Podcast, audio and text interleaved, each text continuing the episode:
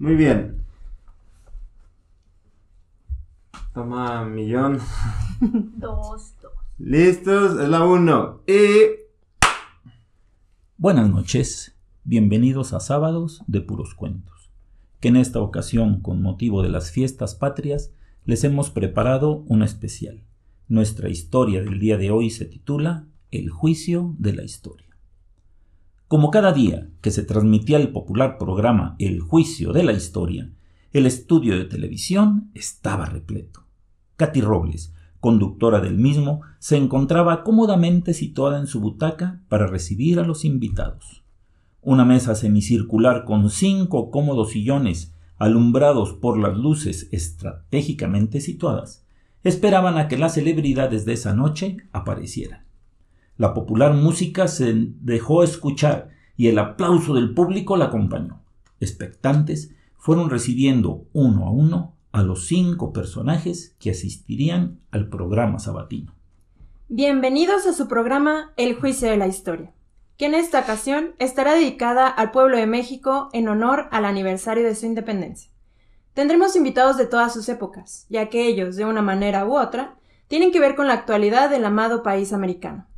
Nuestro primer invitado, nacido en Medellín, Extremadura de la Vieja España, en 1485, es el famoso capitán y conquistador don Hernando Cortés. Una salva de aplausos recibió al viejo capitán.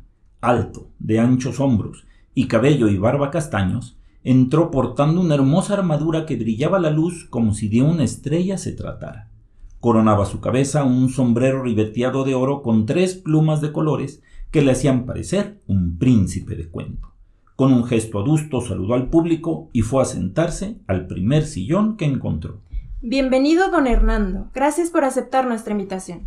Hmm, pues no tenía opción, ¿verdad? Ah, que don Hernán, siempre tan colaborador. Las risas y aplausos se dejaron escuchar en el atestado estudio. Nuestra siguiente invitada es toda una leyenda de las letras y del conocimiento. Nacida en San Miguel, Nepantla, Nueva España, en 1648, Démosle la bienvenida a Juana Inés de Asbaje Ramírez de Santillana, más conocida como Sor Juana Inés de la Cruz. Gracias, Katy.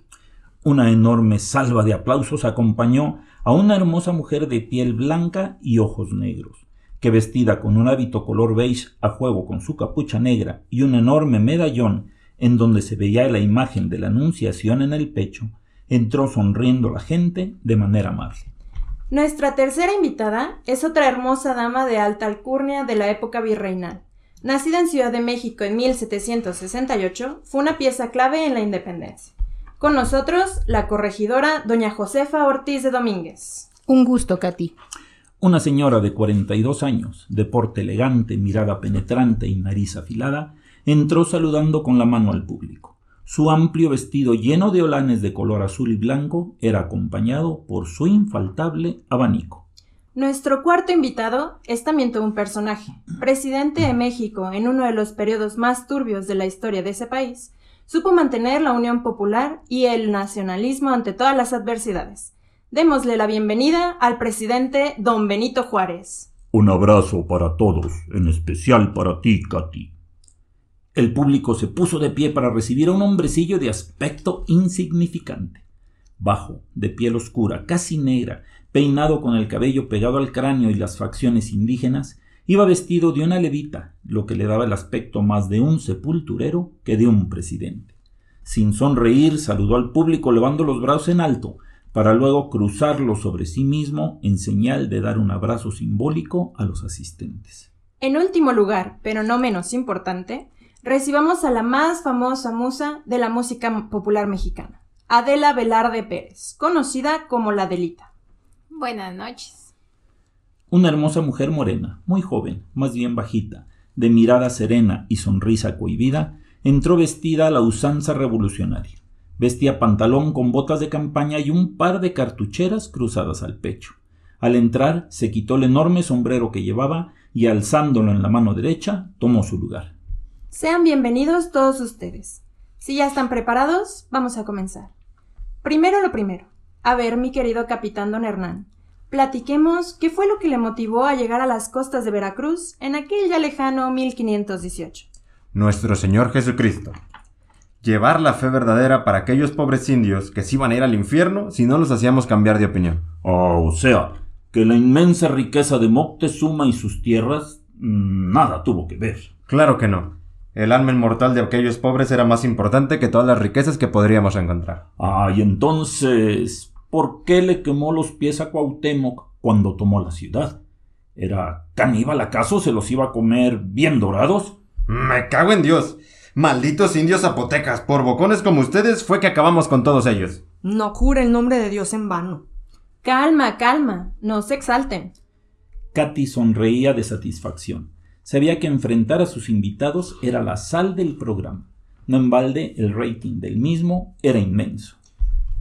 No me diga usted que cuando mandó a fusilar a Maximiliano en el centro de las campanas lo hizo por ser muy humanitario.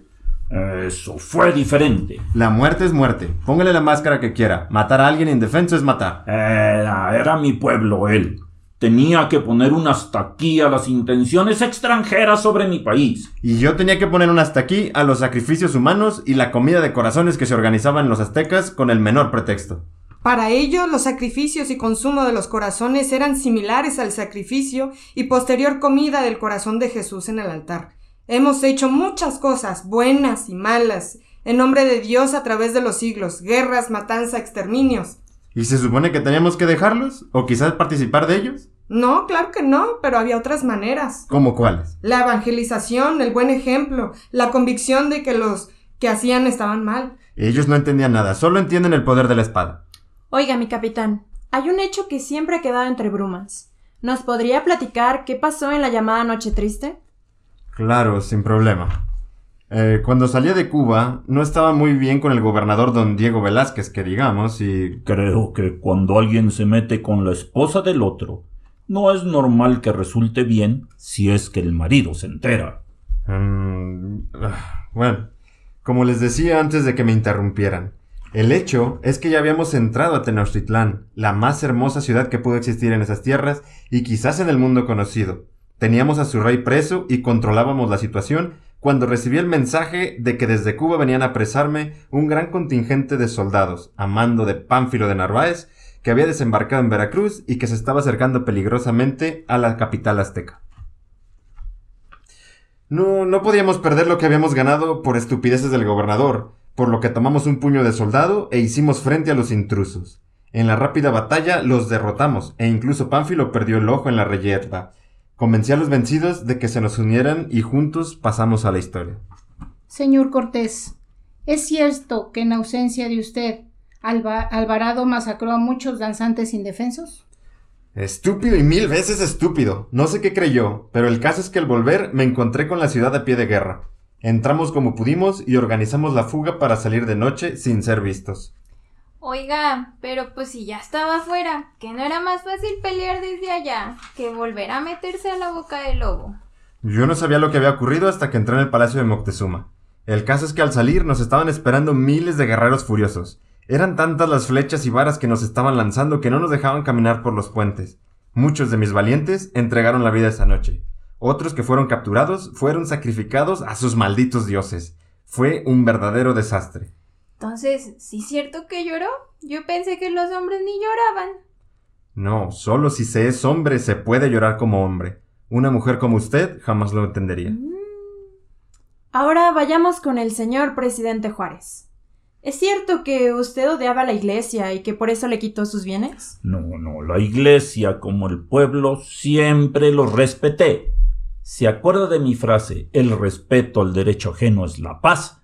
Pues bien, el pueblo tenía derecho a tener bienes y tierras de trabajo. Eso traería la paz y prosperidad.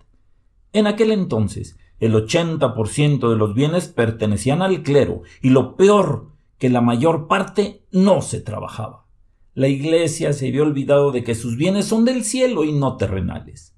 Por las buenas no me las iban a dar. Así que promulgué las leyes de reforma para hacerlo. Y se vino un baño de sangre con ello, ¿verdad?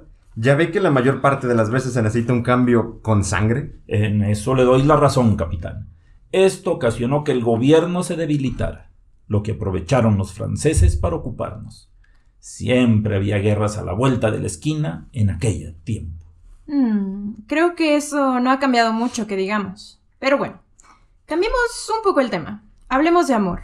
Dígame, Adelita, cuéntenos algo de su famosa canción. La aludida miró sorprendida a la reportera. Estaba como hipnotizada viendo la pelea de los dos gigantes que se había desarrollado a escasos centímetros de ella. Un poco ruborizada, entró en la conversación. bueno, pues, pues yo estuve en otra guerra. Igual de sangrienta y atroz como la conquista y la guerra contra la invasión francesa. La mera revolución mexicana. Pues no fue perita en dulce, así como decía mi abuela. Yo, pues mire, nací en una familia reacomodada, no tenía necesidad ni de pelear ni de sufrir. Pero pues a la larga, pues sí que fue la mejor decisión. Yo tenía por ahí 13 años cuando me fui a mi casa. Y pues me uní a la revolución en calidad de camillera y en la Cruz Roja. Pues ya ve que a mí me gustaba sentirme útil y ayudar a los heridos y moribundos y pues pues eso fue mi razón de ser. Pero qué noble decisión. Para pelear una guerra se necesitan muchas manos, armadas o no, como fue mi caso. Así es. No solo hay que pelear y matar, hay que curar y consolar, también llevar el consuelo de Dios al momento de partir.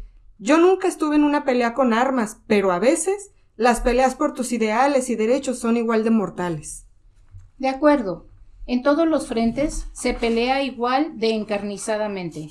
Pero perdón, querida, estabas contando tu historia. Ah, está bien, señora. Bueno, pues como yo les decía, yo era camillera en la guerra cuando me uní a un contingente villista. Las batallas eran cada día más feas y más salvajes. Y en una de ellas, pues que conozco el que sería el amor de mi vida, ¿verdad? Al teniente don Juan Gil del Río.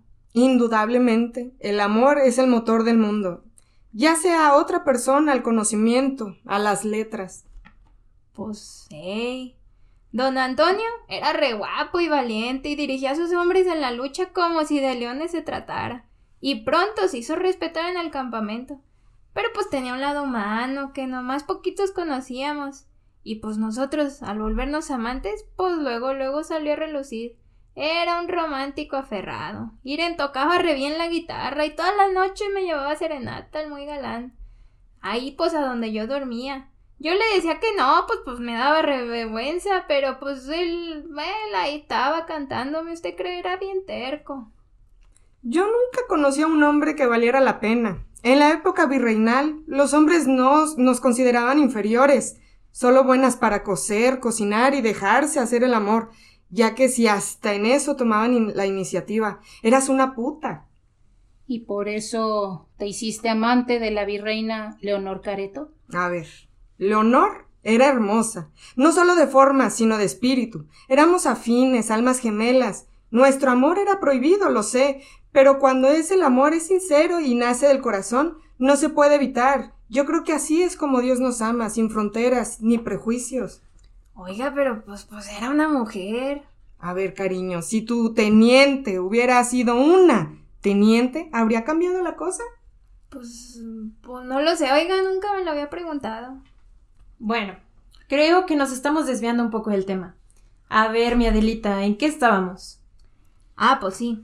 Bueno, les decía que el teniente el Antonio, pues era re romántico y enamoradillo. Bueno, pues un terrible día que yo maldije todos los días de mi existencia, pues uno hubo una batalla en Torreón, allá por 1914. Fue la más sangrienta y fea de la batalla, de la que todos se acuerdan. Pues en esa batalla se puso bien re violenta y fueron a tomar la ciudad de Gómez Palacio. Y ándele que a uno de los de Antonio, pues se cayó enfrente de los ojos del Antonio. Y pues ahí en el regimiento todos éramos bien hermanos, ¿verdad? Entonces, pues ahí olvidando las balas, que el Antonio se va corriendo por su amigo. Pues yo claro que los vi. Entonces, vi a mi Antonio que venía cargando al herido. Y ándele que cuando andaba llegando, lo alcanzaron los disparos en la espalda. No, pues yo como loca y olvidando el peligro, corrí para ayudarlo. La verdad, es que él estaba bien pesado y pues, pues yo no lo podía, pero pues ahí lo ayudé. Pues él sentía que la vida se le iba por las heridas, entonces yo ahí dándole con mis manos como si tuvieran vida propia me dijo, Ira mi Adelita, déjalo, déjalo que hasta aquí llegué. Acércate, que te quiero decir algo. Pues bien romántico el Antonio hasta el mero final. Me dijo, si acaso yo muero en campaña y mi cadáver lo van a sepultar, Adelita, por Dios te lo ruego, que con tus ojos me vas a llorar. Luego, pues ahí con sus últimas fuerzas, sacó de su morrano unas hojas todas arrugadas y me las entregó con un suspiro. Ya en el campamento yo me fijé, ¿verdad? Y pues, pues era la famosa letra del corrido, la Adelita, mi canción, ahí nomás, escrita con su sangre. Un silencio de respeto y asombro recorrió la sala con sus invitados. Sin poder evitarlo, una salva de aplausos llenó el lugar. Mucha de la gente del público lloraba abiertamente. Pero qué hermosa historia de amor. El amor mueve montañas. Sor Juana, con ojos brillantes, miraba con cariño a la rústica muchacha que le había conmovido el corazón. Muchas gracias por compartir, compartir su historia, Adelita. No, pues de qué. Ahora háblenos de su amor, doña Josefa. Pues mira, Katy, mi amor era de otra especie. El matrimonio con mi esposo fue arreglado. Me llevaba doce años, y aunque no era mucha la diferencia, sí era en la manera de pensar. Debo reconocer que cuando Ignacio Allende, capitán de los dragones de la reina, solicitó nuestro permiso para casarse con nuestra hija, nos platicó de sus deseos de libertad para la Nueva España. Al inicio fuimos unos entusiastas partidarios de la independencia, en nuestra casa de Querétaro llevábamos a cabo las reuniones disfrazadas de tertulias literarias. O sea que eran unos malditos traidores a la madre patria. Nuestra madre patria, como le dice, nos tenía con un pie en el pescuezo. Les habíamos traído prosperidad y la verdadera fe. No, nos habían sangrado hasta las entrañas. Oro, plata nos hicieron esclavos. Infinidad de bienes nos eran chupados por ustedes, como, como si fueran unas malditas sanguijuelas. ¡Ay, mi espada, mi puñal! Este maldito indio necesita una lección. Por un momento, la confusión reinó en la sala.